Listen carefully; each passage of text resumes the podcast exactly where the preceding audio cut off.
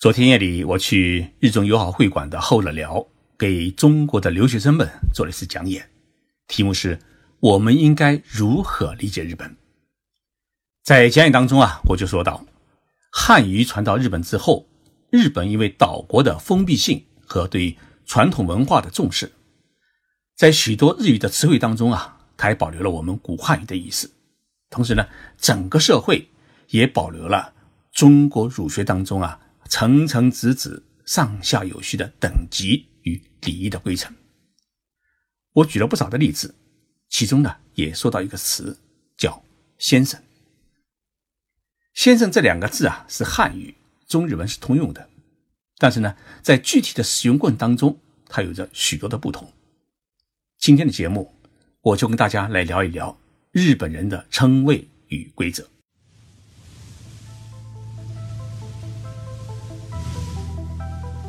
任你波涛汹涌，我自静静到来。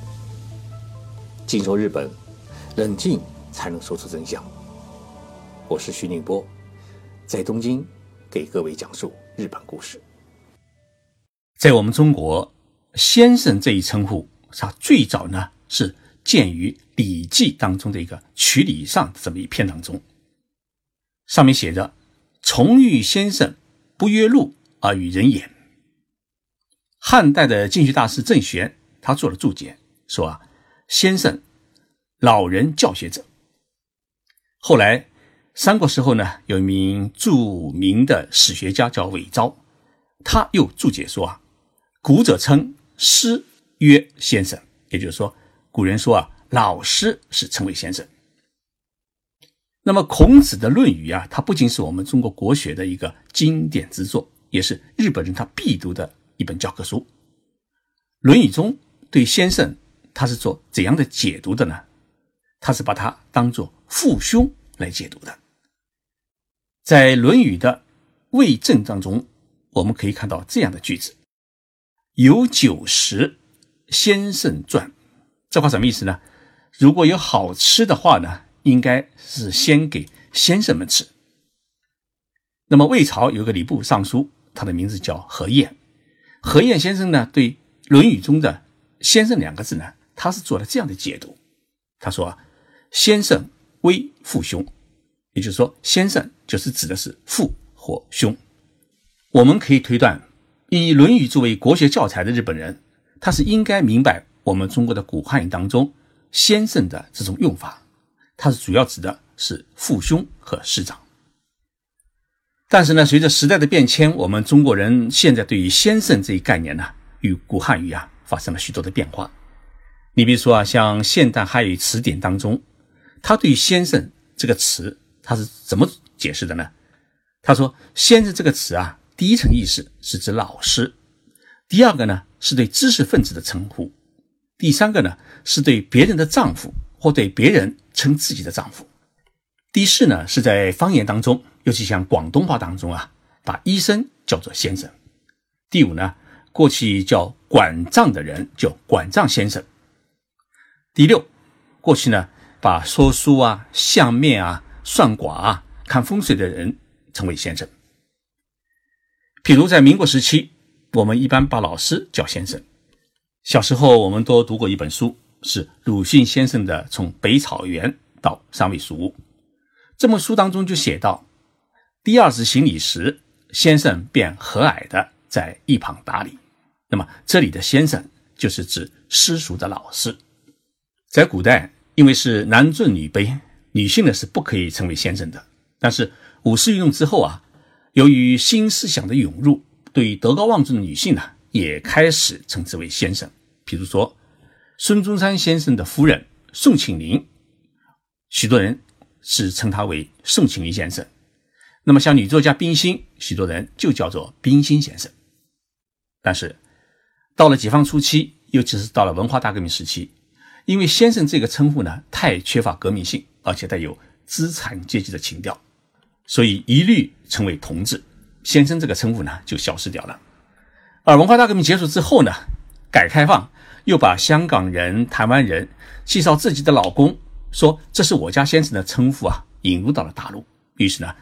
大陆呢又开始流行，哎，你家先生可好？这样的说法，那么先生就成了老公、丈夫的代名词。而我们现在呢，先生这称呼啊，都成了称呼男性的一个专用词。那么日本人对于先生这个词，他是做如何解释的呢？我们来看看日本著名的词典，叫《广辞源》。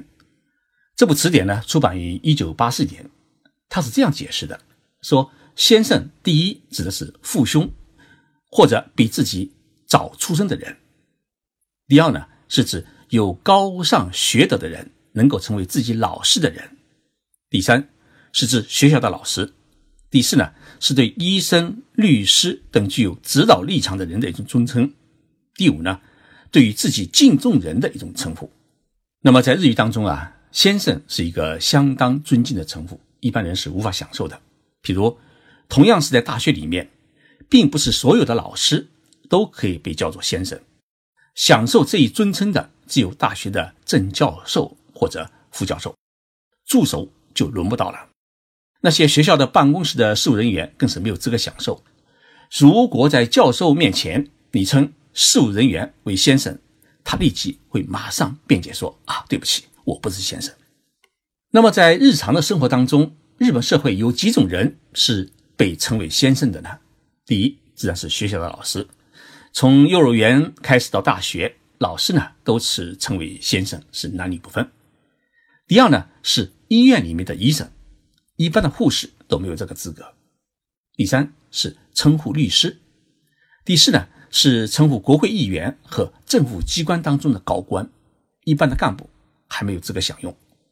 第五呢是称呼作家、画家、书法家、作曲家等艺术家，一般很少把歌手称为先生，除非他是教你唱歌的。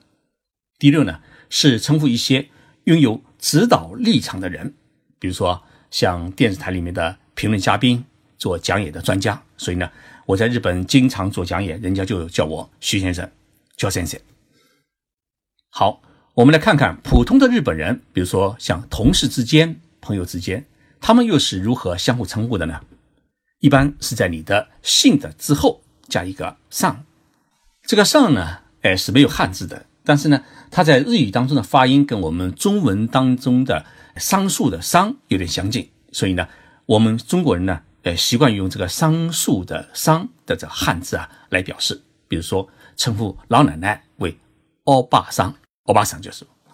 因为日本没有像中国那样叫老王啊、小李这样的称呼，所以呢，单位的同事之间都是称桑，其实就类似于我们老王、小李这样的意思。比如说，他的名字叫铃木，就叫铃木桑，渡边。叫渡边桑，铃木叫石崎桑，渡边呢在日语当中叫瓦达那边桑。中国人的姓呢，因为是汉字，汉字在日语当中都有特殊的发音。比如说我姓徐，那么这个徐在日语当中的发音念作焦，所以大家呢都叫我焦桑。如果你姓黄，那么这个字就叫窝桑。姓张的话呢叫俏桑，姓孙的话。叫宋桑，就是姓李和姓刘，这个姓的发音呢，日语跟中文比较相近，所以呢，就直接叫李桑、李桑。桑这一称呼是一个中性的称呼，男女都可以用，而且可以用于口语，也可以用于书面语。那么，比桑更有一种档次的尊称是称呼什么呢？是称呼叫萨玛。这个萨玛呢，就是我们。中文繁体字当中一个什么样子的样？它在日语的语序当中是介于先生和商之间的一个称呼，当然它是属于一个尊称。比如说你去市政府办事，或者像我们中国啊去办证中心去办事，政府的公务员喊你名字的时候啊，一定要用什么，而不能用生。为什么政府官员称呼去机关办事的老百姓叫什么呢？因为你是他尊贵的客人，不是同事，更不是你的部下，所以呢，必须要用尊称把对方称为什么？比如说我去了以后，我姓徐，日文当中念成叫，那就叫叫什么，而不能说念成叫上。给客户发邮件也是一样，一定要用这个什么，比如说写给我徐老师的，一定要写成是徐静波什么啊，不能写成是徐静波上。因为你们两个不是一个平等的关系，你必须要给对方表示出一种敬意。大家有没有看到过日本人在颁发的任命书或者奖状当中啊，不会用我刚才说的一个“三马”就是“样”这个称呼来称呼对方，而是用一个特殊的汉字叫“典”，就是殿下的“殿”。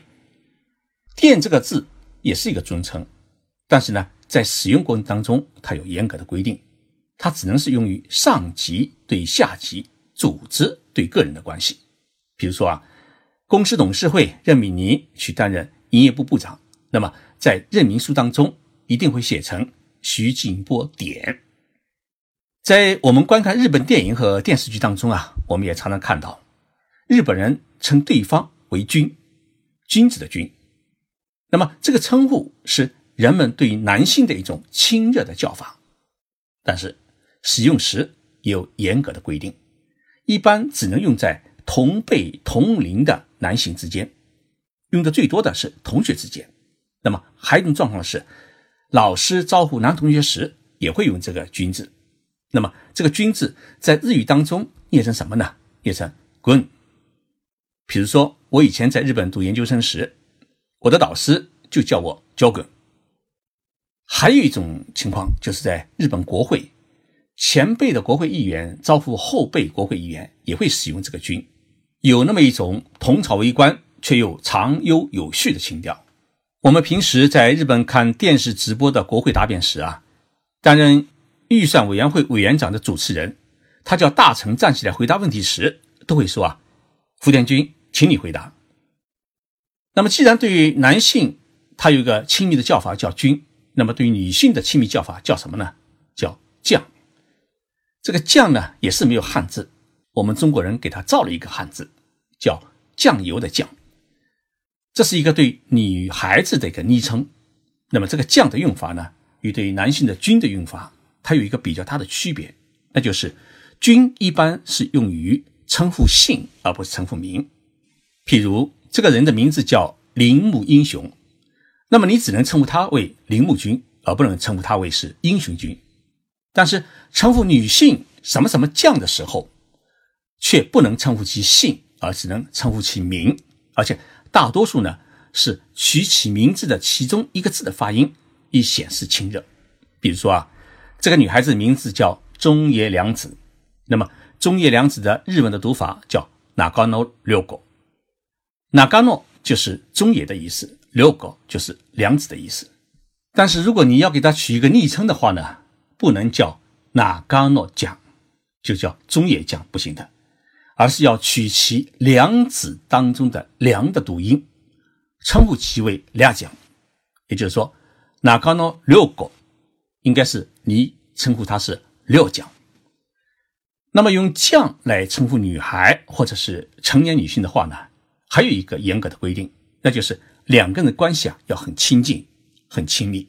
比如说，父母亲叫女儿，爷爷奶奶叫孙子，同学之间相互称呼。或者男朋友叫女朋友那是可以的，但是在一个单位里面，如果老板称自己的女秘书或者你部下叫什么什么将的话，那么周围的人啊是绝对会竖起耳朵，怀疑秘书或者你部下跟老板有一腿。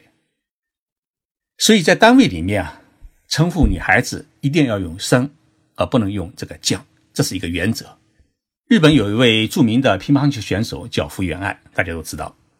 日本国民呢喜欢叫他爱将，也就是说取他福原爱，哎，福原是姓，然后爱呢是他的名，所以叫他爱将。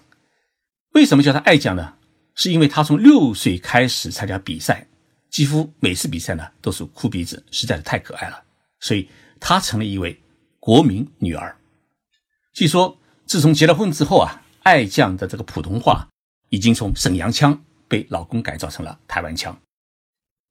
听了以上的节目，大家一定了解了日本社会这个先生、桑、桑马玛、典、君、将的不同的用法和他们的使用的规则。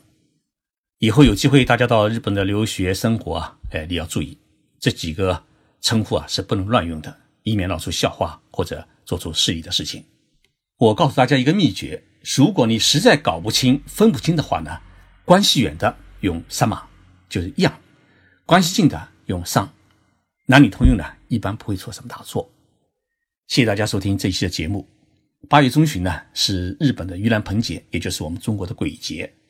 在日本呢，也是一年一度的清明节，所以日本全国各企业单位和机关呢，都会自我调整，放一个星期左右的假，回老家呢去上坟祭祖。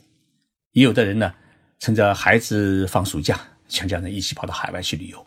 所以这几天啊，日本整个国家都没有心思干活，还是徐老师啊。兢兢业业的按时来做喜马拉雅的节目，因为我知道有许多的听众朋友已经在静说日本的频道上面已经点击了许多次，谢谢大家给我的支持。